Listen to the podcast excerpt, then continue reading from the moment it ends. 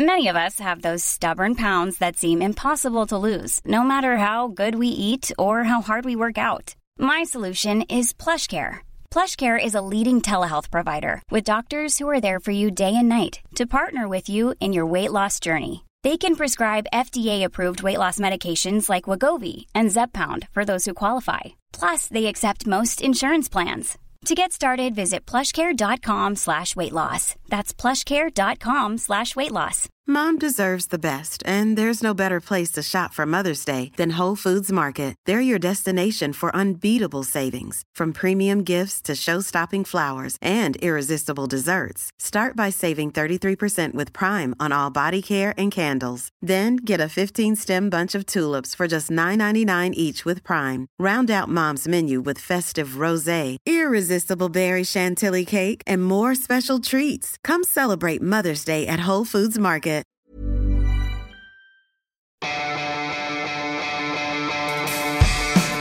Universo Premier, tu programa de cabecera de la Premier League. Hoy con Álvaro Romeo, Leo Bachanian y Cristian Vaquero. Hola amigos, ¿qué tal? Bienvenidos a Universo Premier una semana más. Soy Álvaro Romeo y os saludo en nombre del equipo de Universo Premier. Hoy con Cristian Vaquero y Leo Bachanian aquí a mi lado y Abel Moreno en el control técnico y en la producción. Si la actualidad informativa se ciñese a lo estrictamente numérico, el epicentro de la crítica estaría en Holloway Road, porque tras un gasto de 71 millones de libras, el Arsenal tiene 0 puntos y ha encajado 5 goles. Si por números fuese, no habría casa con más interés informativo que la casa Gunner, aunque aceptemos que la del West Ham tampoco esté para bromas. Pero en este show business no pesa tanto el cómo estás como el cómo estás en relación a tus iguales. Por eso canta el tema del Manchester United, numéricamente mejor que el Arsenal, pero víctima de una comparación odiosa. Mientras el City deslumbra, golea, despierta cumplidos, se alía con Amazon para crear un formato que seguro va a marcar tendencia, y les garantizo que antaño esos proyectos llegaban al buzón de correo del Manchester United, no del City, Mientras todo funciona en el City, la actualidad del United viene presidida por una nube negra cargada de dimes, diretes, sequedades, bufidos y malas caras. Lo peor para Mourinho es que la altisonancia postpartido es tan habitual que ya se empieza a hablar de lo que pasa en el campo, que eso es lo peor sin duda para el técnico portugués. De darle tanto uso a todas las cortinas de humo ya están gastadas en el Manchester United. Lo mejor para el United es que estamos en agosto y quizá todo esto no sea para tanto. Nos ponemos con todo ello y también con la tercera jornada aquí en Universo Premier. Señores, la sorpresa de la segunda jornada tiene nombre y apellido. Se llama Brighton and Hove Albion que ha ganado 3 a 2 al Manchester United. En la segunda parte no pasó absolutamente nada. Yo tengo muchos amigos del Manchester United y ellos mismos te lo dicen. Nadie está contento con cómo están yendo las cosas. Ganó el Chelsea en un partido vibrante, en un partido que ha tenido de todo. Y finalmente Chelsea 3 con el gol de Marcos Alonso postrero.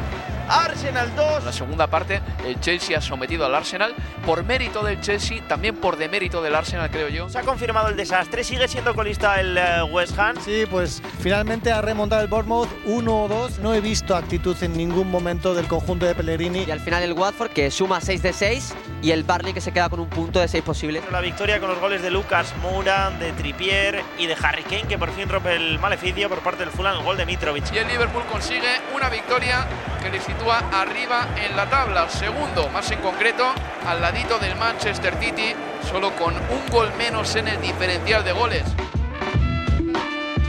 Este era el resumen de la segunda jornada de Liga y procede ya a obrar con las presentaciones. Leo Bachanian, ¿qué tal? Muy buenas, Álvaro. Y Cristian Maquero, aquí en el estudio. Un placer. Amigos, eh, ¿qué es lo que más os sorprende así a vuela pluma de lo que pasó en la segunda jornada de Liga? A ver, para mí sin dudas el triunfo de, de Brighton es nota alta de esa segunda jornada ante el eh, Manchester United. Me gustó también la vuelta del del Weirel en un buen Tottenham, sobre todo en los últimos 20-25 minutos. También buenos minutos finales para, para Eric Lamela. Lo del City, ya qué más decir a, a esta altura, realmente un agüero intratable. Y por último me quedo también con ese Liverpool más muscular que futbolístico que se vio el lunes por la noche. Sí, co- coincido, coincido con, con Leo. Creo que el- la, la sorpresa no la dio el, el Brighton y vimos otra vez a un eh, United muy flojo, como en la primera jornada ante el Leicester, aunque ahí sí que ganó. Y luego creo que Manchester City y Liverpool ya empiezan a, digamos, a consolidarse, ¿no? Como los principales eh, candidatos a esta Premier. Sabéis que después del partido entre el Brighton and Hove Albion y el Manchester United, con resultado de 3 a 2 para el conjunto de Chris Hutton, eh, se montó un pequeño lío. Eh, pues por una serie de circunstancias, porque Paul Pogba eh, apuntó hacia la actitud como la causa principal de la red de derrota del Manchester United, porque José Mourinho estuvo un poco más seco de, de lo que querríamos ver eh, con una periodista en, una charla con las televisiones. Y antes de entrar ya con el análisis de este partido y de qué pasa en el Manchester United, me gustaría, antes de nada, escuchar primero a Pogba y después a Mourinho. Está claro que no hemos estado bien. Este es Paul Pogba. dos veces seguidas contra el Brighton y esto no debería pasar. El año pasado tuvimos una actitud parecida y la de esta vez tampoco es admisible. Empezando por mí. Debería haber cometido menos errores, controlar más el partido. Puedo decir muchas cosas. Y este es José Mourinho con la reportera. Una gran reputación. ¿Ha estado a la altura? Hemos cometido errores y hemos sido castigados por ello. No parecía que hubiera suficiente comunicación, suficiente química en el equipo, incluso tras los cambios. ¿Es posible? Debe ser fantástica en tu trabajo. Hablar de química entre jugadores. ¿Pero tuviste la respuesta que querías del equipo? Hemos cometido errores y hemos sido castigados por ellos. No puedo decir nada más.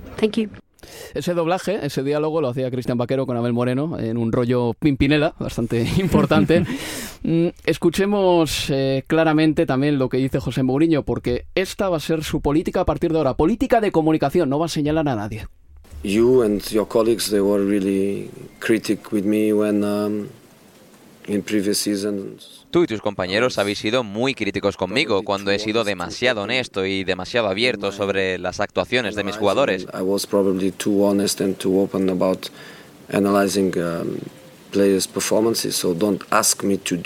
Así que ahora no me pidáis que haga lo que antes me criticabais tanto.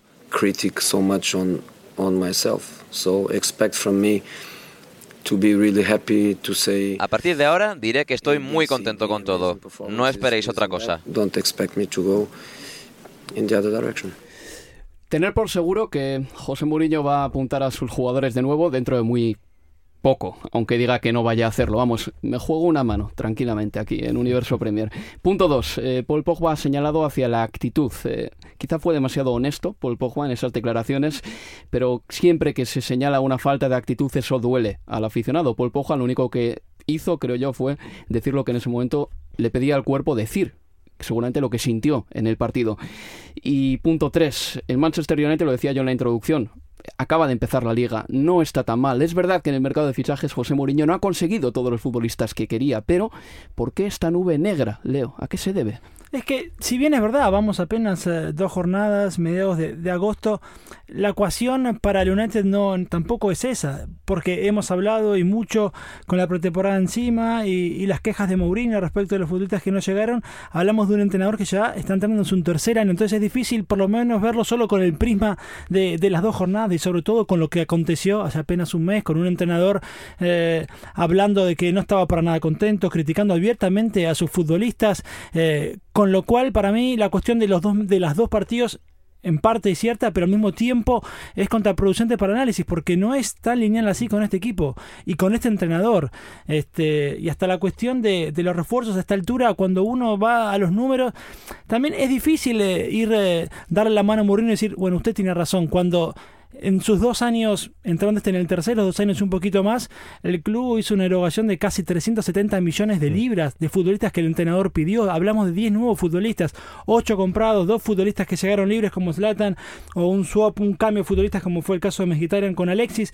O sea, hablar de que la dirigencia no está con el entrenador cuando se gastó esta millonada de plata, casi 400 millones de libras, es, es difícil. Entonces, teniendo en cuenta esto, 400 millones de libras en dos años, para mí el hecho de las dos jornadas o mediados de agosto nos podemos quedar cortos. Y yo tengo la sensación, y lo repito ahora, lo que escribí ni bien terminó el partido en, mi cuenta de, Twitter después de haber hecho este Brighton 3 United 2. Mi sensación con esa falta de actitud notoria que después rescata poco en conferencia, recién escuchábamos, mi sensación era, este es un ciclo cumplido. No hablo de que sea ya en septiembre o en octubre, pero de que era esa sensación de que no, no le veía salida o no le veo salida realmente a esta situación. Es agosto de 2018, Cristian. Lo que dice Leo es lapidario. Sí, yo creo que, y es verdad también lo que dice Leo, de que eh, Mourinho dice que no tiene fichajes, eh, sobre todo en defensa, no los centrales, eh, etcétera, pero al final se fichó a, Eric Bailly y se fichó a Lindelof. Lo que pasa es que Lindelof ha terminado no rindiendo al nivel que se esperaba, al nivel que, había mostrado en el Benfica, pero sí se ha gastado el United, donde ha pedido Mourinho, ¿no? A lo mejor es verdad que este verano pidió al del Beirel, pidió a Maguire y no se lo han dado, pero en definitiva, yo creo que, que, sí que ha tenido eh, Mourinho esas promesas cumplidas, a excepción de, este verano, y que, eh, visto así, sí que este verano puede tener alguna más crítica a la directiva del, United. Ahora bien, si no te dan los fichajes que tú quieres, ¿dónde está ese trabajo de artesano del entrenador, vamos a decirlo así, de explotar los recursos que tienes, ¿no? Porque al final también es un desafío para un entrenador. Mira, esto es lo que tengo, que no es malo, por cierto, ¿eh? Llegó Alexis en enero. Es decir, era el mejor jugador del Arsenal y lo tienes en el equipo. Y parece que estás un poco como renunciando ya en agosto, tirando la toalla, pero ¿dónde está esa labor para la que a ti te están pagando, que es mejorar los recursos que tienen? Eso es lo que yo no comprendo, Leo, Cristian, y es que creo que en el Inter de Milán, creo que en el Oporto tampoco tenía el mejor equipo de Europa y sin embargo era un Mourinho distinto, era un Mourinho que tenía ese pistón ganador que decía, lo vamos a sacar adelante y recuerdo que sus equipos sus equipos mordían los jugadores de Mourinho eran feligreses de Mourinho. Eran tipos que le seguían, si hacía falta, a la tumba a José Mourinho, pero iban con él a muerte. Y este Manchester United no me da esa sensación. Hay futbolistas ahí como Pogba, por ejemplo, que es un jugador que se desconecta, es un jugador distinto. No es, por ejemplo, el clásico John Terry, el clásico Frank Lampard, con el que te irías a la guerra, pero es un grandísimo jugador. También está en el debe de un entrenador sacar partido a gente así. Sin dudas, y además, cuando uno generalmente, o cuando se recurre al viejo Mourinho, me refiero al de entre 2003 y el 2010, con su última Champions en el Inter, uno para cuando se recurre a ese Mourinho para quizás salvar o darle eh, o prolongar eh, la, la, esperanza al Mourinho actual, uno recurre a ver qué hizo en esos equipos o qué rescataban futbolistas que dirigió para sacarlos adelante. Muchos hablaban de el Mourinho que tenía contentos a los que no jugaban más que a los que jugaban, el Mourinho que hablaba con las esposas de los futbolistas como era la deslatan en el Inter, diciéndole cuidámelo y parecía que en ese momento era suficiente. En el fútbol actual hoy eso ya no es suficiente.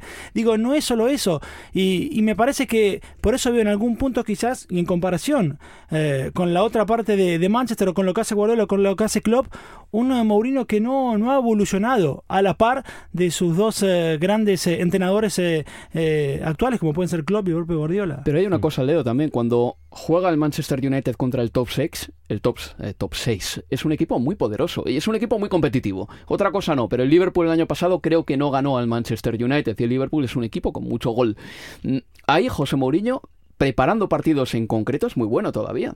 Sí, es verdad que ha sacado resultados en ese contexto de, del que hablas, pero cuando vamos también al análisis eh, de esos eh, partidos en sí, más allá de que el resultado haya favorecido a Mourinho, seguíamos viendo un equipo que, que hacía la del Inter 2010 y que me parece que en el, la Premier League 2018 ya no es eh, suficiente, o en Europa ya no es suficiente, te podrás sacar un resultado adelante, sí, pero hablamos de un campeonato de 38 jornadas y no termina siendo suficiente.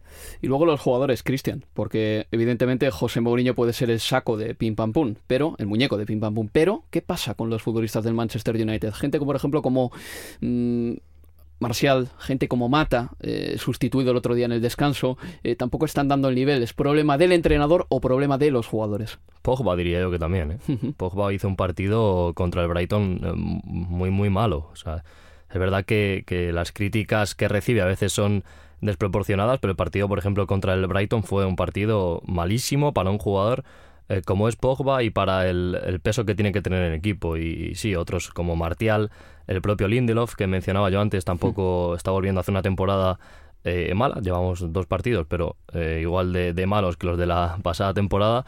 entonces creo que es una culpa compartida, ¿no? Tiene su, su parte Mourinho y tiene su parte los jugadores que no ponen el hambre que, que hay que tener para ganar una competición tan larga y tan competida como la Premier y Mourinho también por su parte, pues bueno, por no saber hacer ese, tener, digamos, poner ese... Em, esos mimbres, ¿no? Sí, eso es, eso es, para sacar ese, ese, hambre, ¿no? Los jugadores. Bueno, has sacado el tema de Pogba, Cristian, y Paul Scholes al término del partido contra el Brighton and Hove Albion dijo lo siguiente, voy a leerlo de manera textual para no fallar. Dijo Paul Scholes, hay una falta de líderes en el equipo, por eso se pensó que Pogba sería el candidato ideal a ser ese líder, pero no lo ha sido hoy en el partido contra el Brighton. Es muy inconsistente. Complica el juego ha de facilitar el balón a jugadores que puedan desequilibrar y ganarte el partido, como Lukaku o Marcial. Y el único balón que Marcial ha tocado en la primera parte en ese único balón ha roto al lateral y a ti, como centrocampista, te corresponde darle la pelota más. Es la crítica de Paul Scholes, eh, un centrocampista histórico del Manchester United, a un jugador como Paul Pogba, que luego tuvo evidentemente la respuesta de Mino Rayola, el representante del jugador, que básicamente estaba cuestionando a Paul Scholes y decía que tenía que hablar para que se siguiesen acordando de él. En fin, este es el entorno del Manchester United, así están las cosas en el United y yo repito una vez más, si este fin de semana, lunes, mejor dicho, gana el Tottenham, seguramente las cosas se tranquilizan un poquito. Una pausa para la publicidad y volvemos enseguida. Even on a budget, quality is non-negotiable. That's why Quince is the place to score high-end essentials at 50 to 80% less than similar brands. Get your hands on buttery soft cashmere sweaters from just 60 bucks, Italian leather jackets, and so much more. And the best part about Quince, they exclusively partner with factories committed to safe, ethical, and responsible manufacturing. Elevate your style without the elevated price tag with Quince. Go to quince.com slash upgrade for free shipping and 365-day returns. Hey there, it's Michelle Norris. I'm host of a podcast called Your Mama's Kitchen. When I travel, I'm usually looking for a way to find a taste of home when I'm not at home. And one of the things I love to do when I am at home is entertain. And Airbnb allows me to do that. When I was in California recently, I rented a house that had a great kitchen. And when we were sitting around the table, we're all thinking, we're in someone else's house. Someone could be in all of our homes as well. If you have a home, but you're not always at home, you have an Airbnb. Your home might be worth more than you think. Find out how much at airbnb.com/slash host. Mom deserves the best, and there's no better place to shop for Mother's Day than Whole Foods Market. They're your destination for unbeatable savings, from premium gifts to show-stopping flowers and irresistible desserts. Start by saving 33% with Prime on all body care and candles. Then get a 15-stem bunch of tulips for just $9.99 each with Prime. Round out Mom's menu with festive rosé, irresistible berry chantilly cake, and more special treats. Come celebrate Mother's Day at Whole Foods Market. Universo Premier, la revista de la Premier League.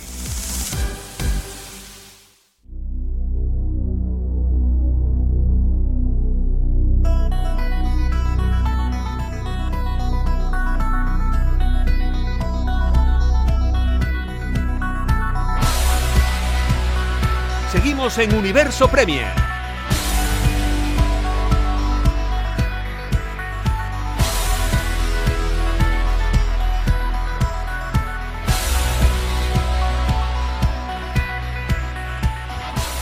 Es multitemático, no crean. Este estudio de, de Talksport, en una de las pantallas televisivas, nos ponen un reportaje de Hristo Stoikov cuando era joven jugando en Bulgaria.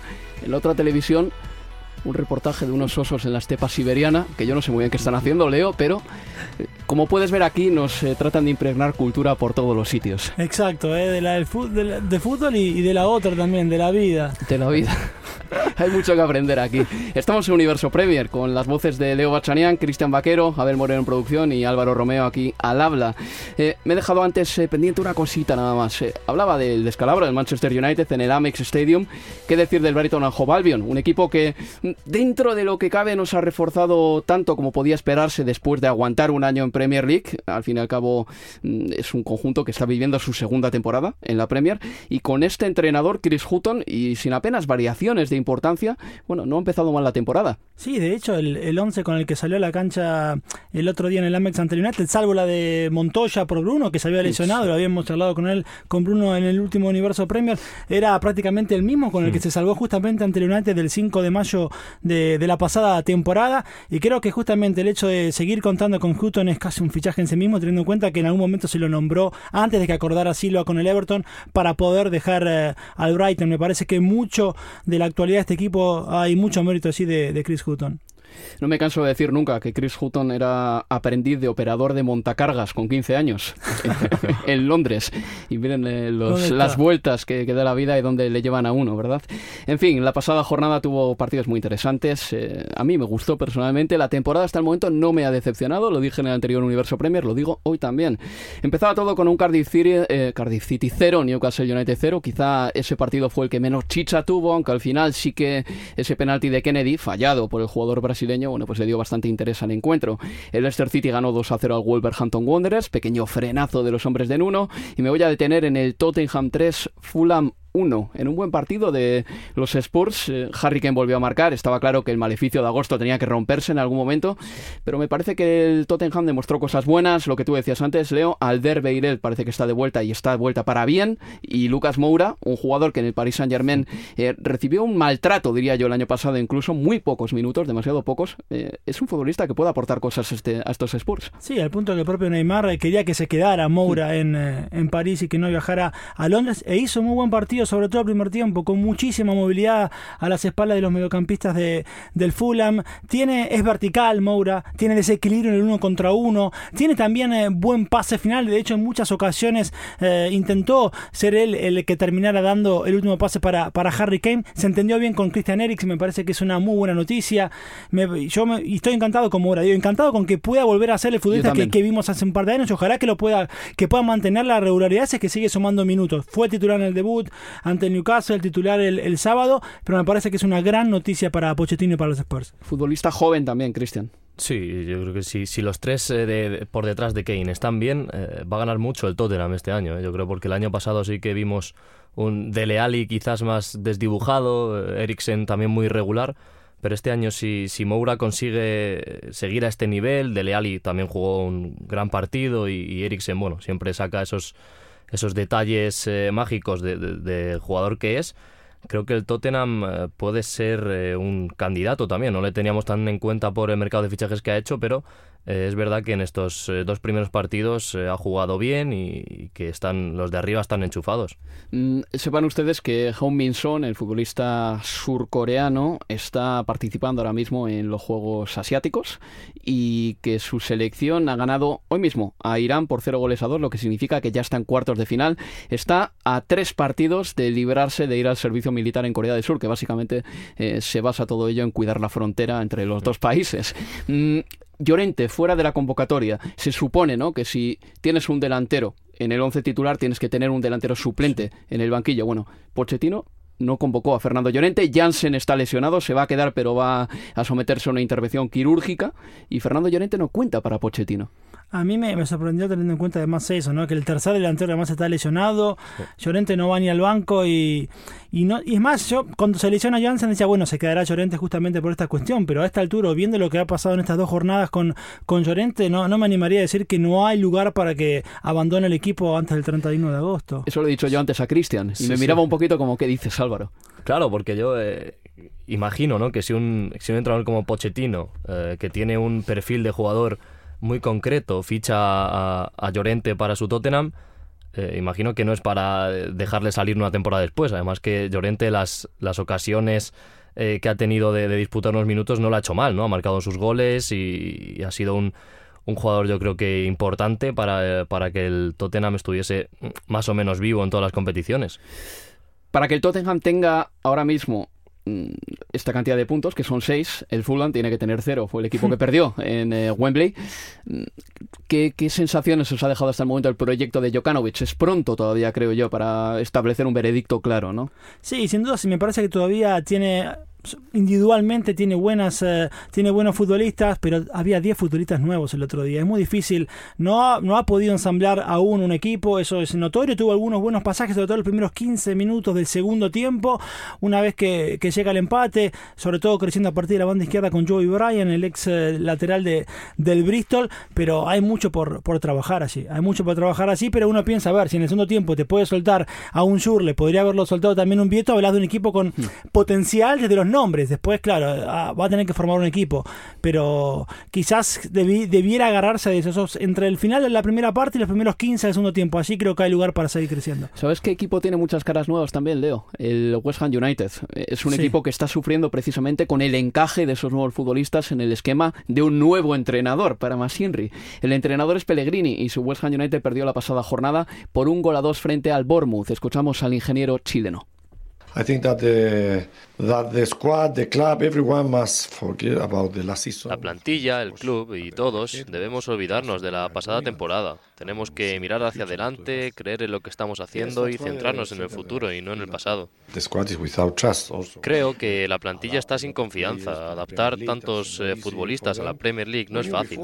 Sabíamos que íbamos a tener un inicio difícil, pero estos tres puntos en casa teníamos que haberlos ganado. Just son muchas cosas. Tenemos muchos jugadores nuevos, algunos no se conocen. Quizás eh, yo tenga que encontrar el once titular.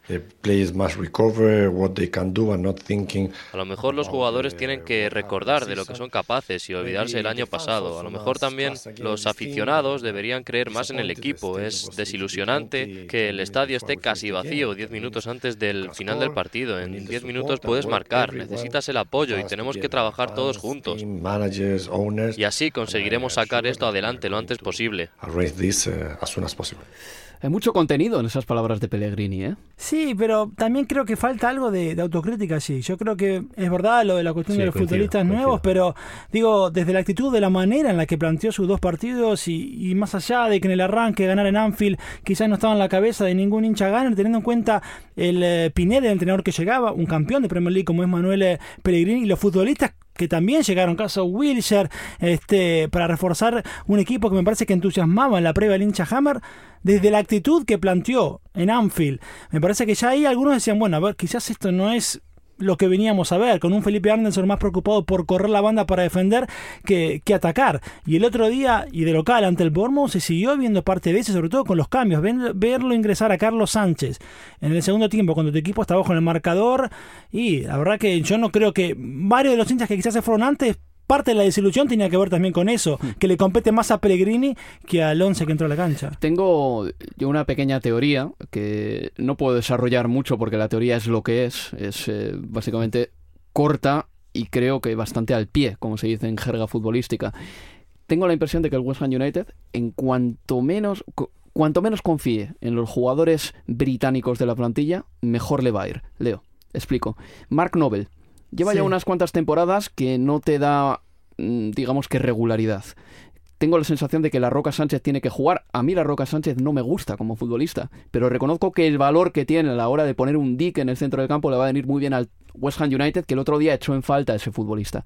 Tengo la sensación de que Snodgrass, después de la segunda rotura de rodilla, no es el mismo futbolista. Yarmolenko puede hacer más daño. Y Chicharito Hernández tiene gol.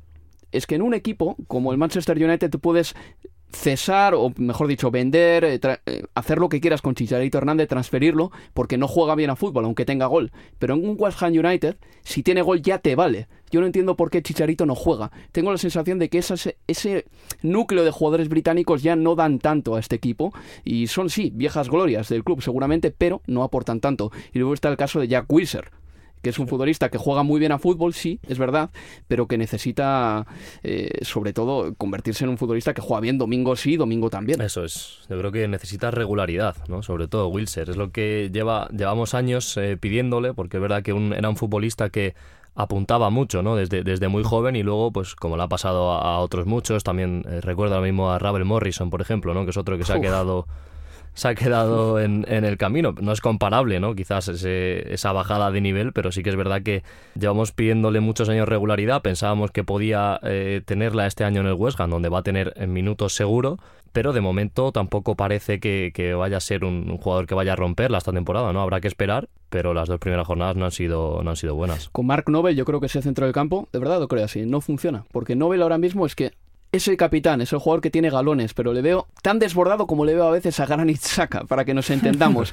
Eh, seguramente pluriempleado, cuando un jugador de esa edad tiene que tener una un empleo muy concreto dentro del partido, pero no puedes darle tantas responsabilidades porque no las puede abarcar quizás también cuando yo te, decía que me sorprendía el hecho de, del ingreso de un Carlos Sánchez a falta de 20 minutos con el equipo perdiendo, recordaba ahora también que Eugenio eh, me, respondía que la parte de la intención de ese cambio no era porque Pellegrini se volvió loco y quería que con Carlos Sánchez podía buscar la igualdad, sino que justamente lo veía a Nobel agotado.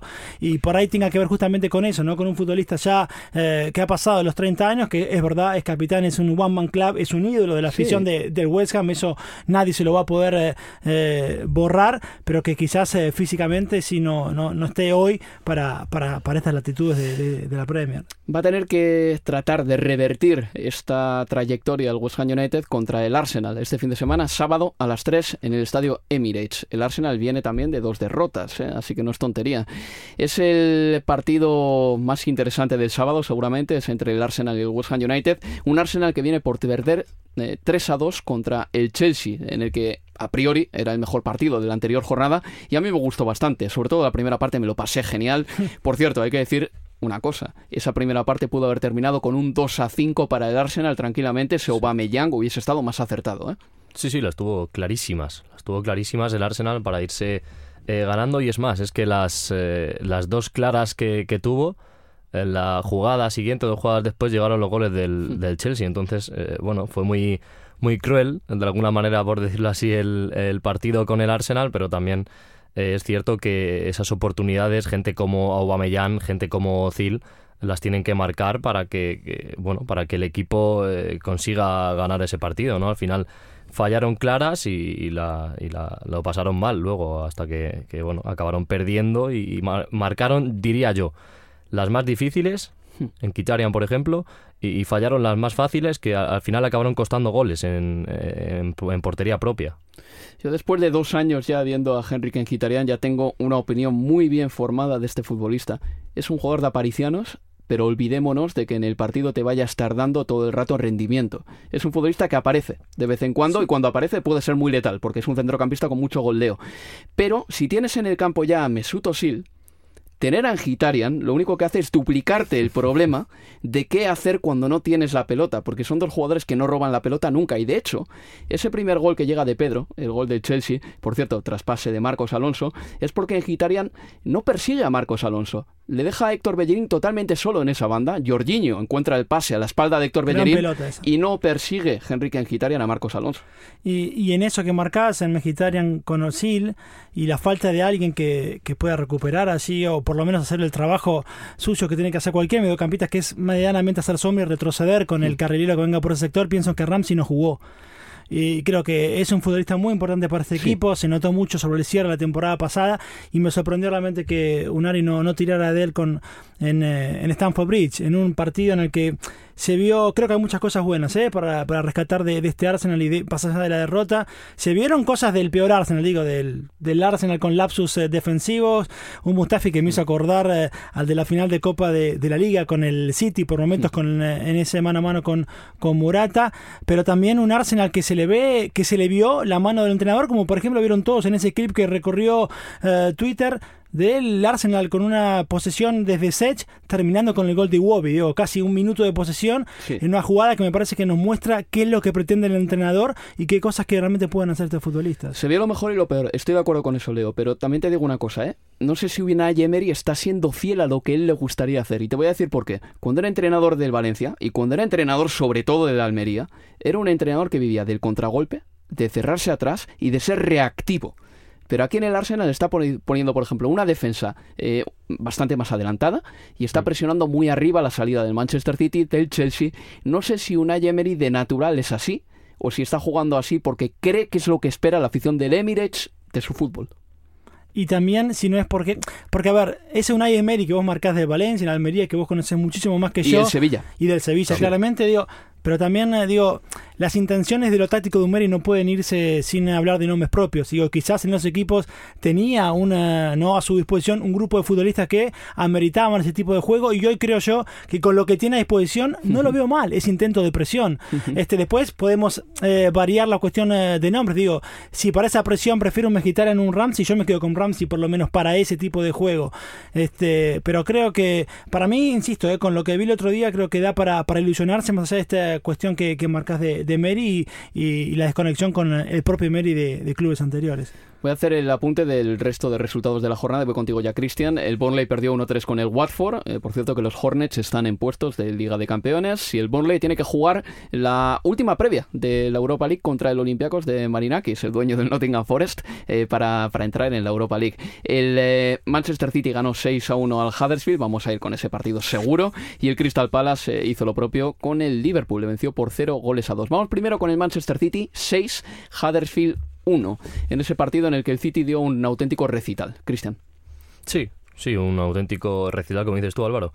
Eh, creo que el City, ya lo hemos comentado alguna vez, pero creo que nos está eh, haciendo perder un poco ese, esa emoción ¿no? que tenemos de los partidos de Premier eh, de, hace unos años, en el que el líder o el equipo más fuerte llegaba a partidos a priori fáciles, pero que lo pasaba mal, sufría, a lo mejor le costaba eh, ganar hasta los minutos finales, acababa ganando con eh, una aparición milagrosa, digamos, de, un defensa en un córner. No sé, una Premier que, antes era más así, más eh, tenía más sorpresas con respecto a los equipos de arriba y el City creo que desde el año pasado ya está como sepultando ¿no? un poco esa tradición y está ganando estos partidos de manera muy fácil, ¿no? 3-0 a la media hora, creo que bueno, que se ha hecho perder un poco con el City, está jugando fenomenal, es el principal candidato, pero eh, sí que hemos perdido un poco esa emoción en este tipo de partidos. El, eh, Leo, me ibas a decir. No, yo que de todas formas noto un progreso, ¿eh? Y, y me acordaba en este primer, en lo que se veía en ese primer tiempo, en algo que el propio Guardiola, no, no recuerdo bien cómo llegué a ese video realmente en YouTube, pero era antes del arranque de esta temporada y era Guardiola con, con uh, Gary Neville, Jamie Carragher, digo, dos uh, periodistas de, de, Sky Sports aquí en Inglaterra. con Phil Neville. Exacto, en el que le tenía un billboard como el que se ve en el documental, las fichitas, y Guardiola mencionaba que a mejorar esta temporada era cómo jugar ante equipos que, se, que ya había entendido que se iban a cerrar siempre atrás, ¿no? y me parece que hizo modificaciones en la previa al Huddersfield en el 11 que planteó que iban hacia eso. Jugó sin Kyle Walker. Digo, lo, que hizo es quitar carrileros para poner más gente de buen pie por adentro, donde se terminan definiendo los partidos. Y creo que hay una, de, una diferencia respecto a lo que veíamos de la pasada temporada. Pero descompensó el equipo hacia la izquierda, porque ahí jugó Benjamín Mendy, uno de los mayores activos que ha ganado el Manchester City esta temporada. Sí, sin duda. Eh, es casi un refuerzo en sí mismo Benjamín Mendy, esa profundidad que da por el sector, en la que puede seguir prescindiendo además de Sané en estos dos partidos por allí. Yo pienso Benjamín Mendy y Sané por el mismo carril, bueno, este, agarrate. De hecho, se había notado cuando antes de la lesión de Mendy lo que pueden generar los dos al mismo tiempo por allí. Hay que decir que esta semana se ha lesionado Claudio Bravo del eh, tendón de Aquiles, lo que significa que el Manchester City tiene que repescar a Aro Muric, el guardameta nacido en Zurich, pero montenegrino. También es decir que el Kun Agüero marcó tres goles en ese partido y que, en mi opinión, eh, eh, Bernardo Silva hizo un gran, grandísimo partido de fútbol y creo que este año el portugués va elevar sus prestaciones respecto a las de la pasada temporada. El último partido de la jornada se disputó en el campo del Crystal Palace, eh, fue ese 0-2 para el Liverpool. Eh, había un dato antes del partido al que muchos aficionados del Crystal Palace se tenían que agarrar, creo yo, si lo sabían, que era que el Palace no había perdido en los 15 partidos en que Saco y Tompkins habían formado pareja defensiva. Pero claro, de repente te llega Mohamed Salah, te llega Sadio Mané y te llega este jugador Navi Keita, que es muy bueno también, y al final eh, toda la estadística anterior queda en agua de borrajas.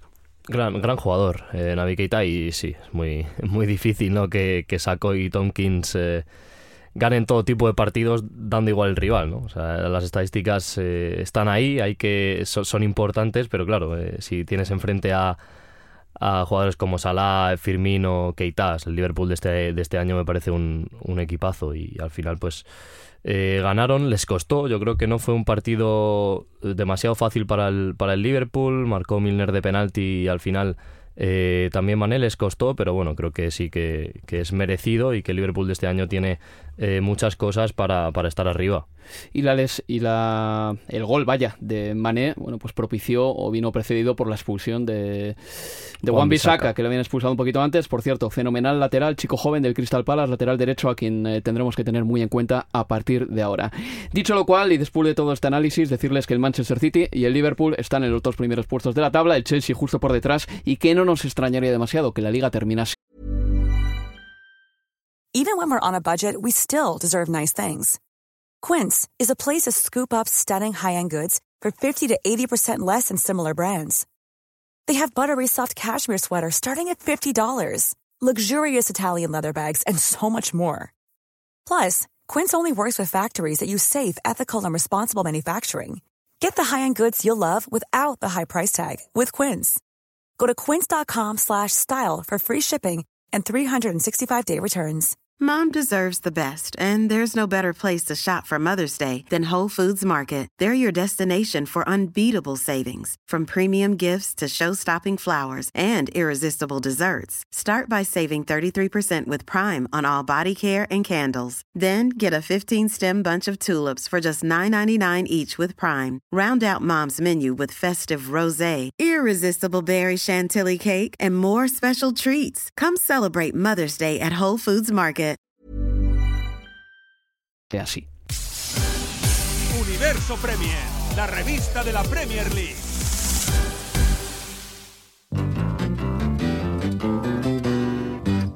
Seguimos en Universo Premier. You've done it all.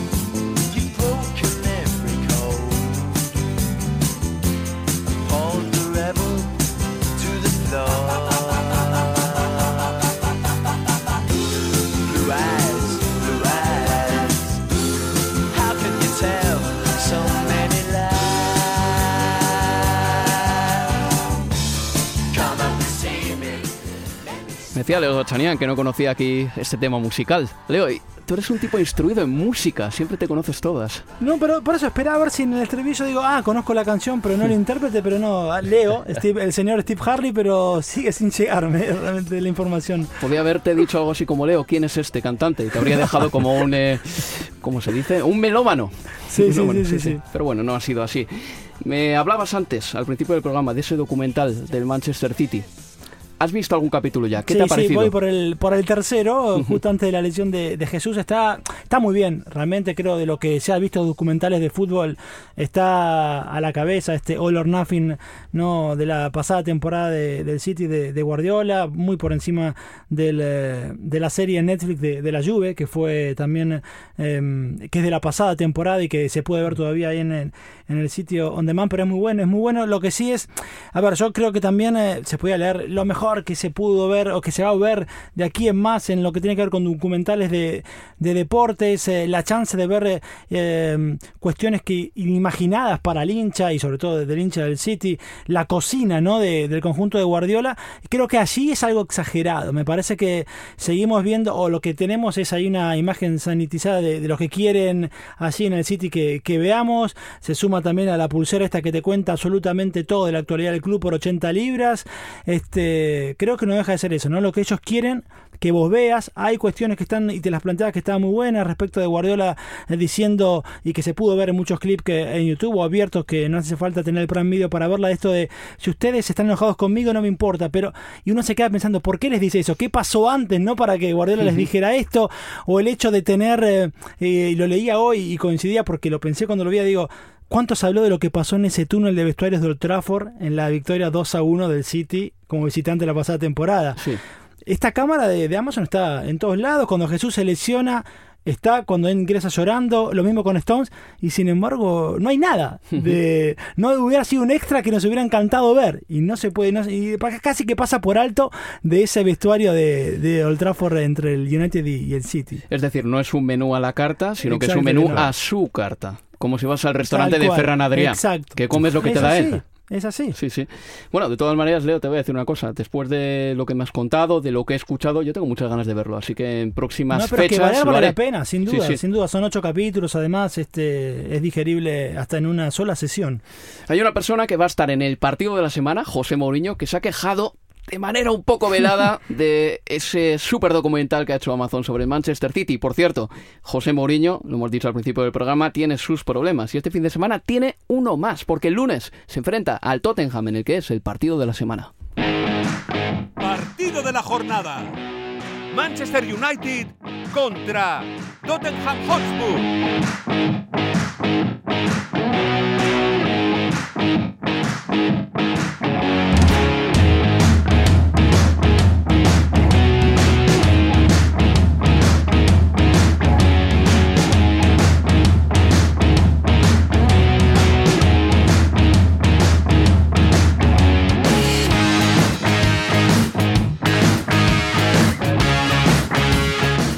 El partido de la semana enfrentará al Manchester United y al Tottenham. La pasada temporada se enfrentaron en tres ocasiones, uno en semifinal de la FA Cup, ganó el Manchester United y dos en liga, con una victoria para cada equipo.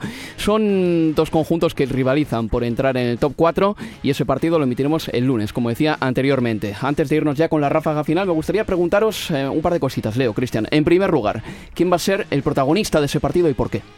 A ver, yo me quedo o espero, digo, teniendo en cuenta lo, que se habló del, domingo para acá con Paul Pogba. Yo creo que, ojalá para el hincha del United, creo que tiene que. Los ojos van a estar puestos en él y creo que es otra gran prueba para él para demostrar realmente, primero, que quiere quedarse en el, club, que quiere tirar del carro y la respuesta que ella es Cole, si es líder o no, ¿no? Me parece que se va a tener que ver en el campo. Jugador a seguir, Cristian. Yo diría que Pogba también, pero bueno, por dar una segunda opción, voy a decir que Lukaku. Yo creo que puede hacer un, un gran partido frente al, frente al Tottenham.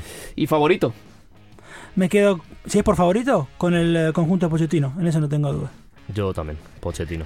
Pues ahí están los datos eh, para el partido de la jornada. Esta es la previa y de verdad que lo van a disfrutar porque el lunes estaremos desde las 8 de la tarde, hora inglesa, con ese partido desde Old Trafford. Alberto Montoya y mi voz, la de Álvaro Romeo. Aparte de ese partido de la jornada mm, y excluyendo a los equipos del top 6 que tienen eh, partidos relativamente sencillos, así llega el resto de la jornada la jornada 3 en Estadio Premier. Este sábado, no te pierdas ni un solo gol en nuestro carrusel de partidos. Bournemouth contra Everton, con Héctor Riazuelo. Los Cherries llegan en plena forma y confianza tras remontar al West Ham en el Estadio de Londres y sumar así 6 de 6 en este estreno liguero. En palabras del propio Eddie Howe, el colombiano Jefferson Lerma ya está en plena forma para debutar ante el Everton. Un Everton que, por su parte, llega tras ganar por la mínima al Southampton y que ha encontrado en el brasileño Richard Lisson su nuevo hombre gol con tres tantos en dos jornadas. Jerry Mina y André Gómez, aún lesionados, deberán esperar para hacer su debut con los Toffees. Huddersfield Town contra Cardiff City. Primer partido para medir el potencial real de este Huddersfield tras las goleadas encajadas ante Chelsea y Manchester City en las dos primeras jornadas de Premier League. Pese a ser la tercera jornada, ambos conjuntos están llamados a sufrir para mantener la categoría este año. De hecho, el Cardiff City figura en todas las apuestas como el principal candidato al descenso. Más aún, después de que el Newcastle con uno menos durante más de 25 minutos estuviese a punto de ganar en Gales con un penalti en el descuento. Southampton contra Leicester City con Lucas Martí. Los Saints buscarán su primera victoria de la temporada tras un buen partido sin premio en Goodison Park. Se prevé que Danny Inch y Charlie Austin formen de nuevo pareja en la delantera para intentar solucionar los problemas ofensivos del conjunto de Hughes. Enfrente estará Leicester, que ganó cómodamente por dos goles a cero al Wolverhampton en la segunda jornada y que tendrá la importante vaca de Jamie Vardy expulsado ante los Wolves por roja directa. Y el domingo, a partir de la una y media, hora inglesa, Watford contra Crystal Palace, con Luis Cobos. Los de Javi Gracia han empezado embalados esta nueva temporada y suman 6 de 6 en estas dos primeras jornadas. Diney podría convertirse en centenario y anotar su gol número 100 con la camiseta de los Hornets entre todas las competiciones.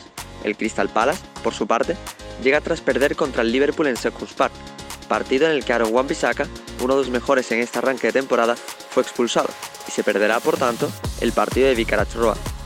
El que sí estará será Christian Benteke, uno de los hombres claves de los Eagles que no ha empezado precisamente bien esta nueva temporada y que tratará de cambiar su suerte.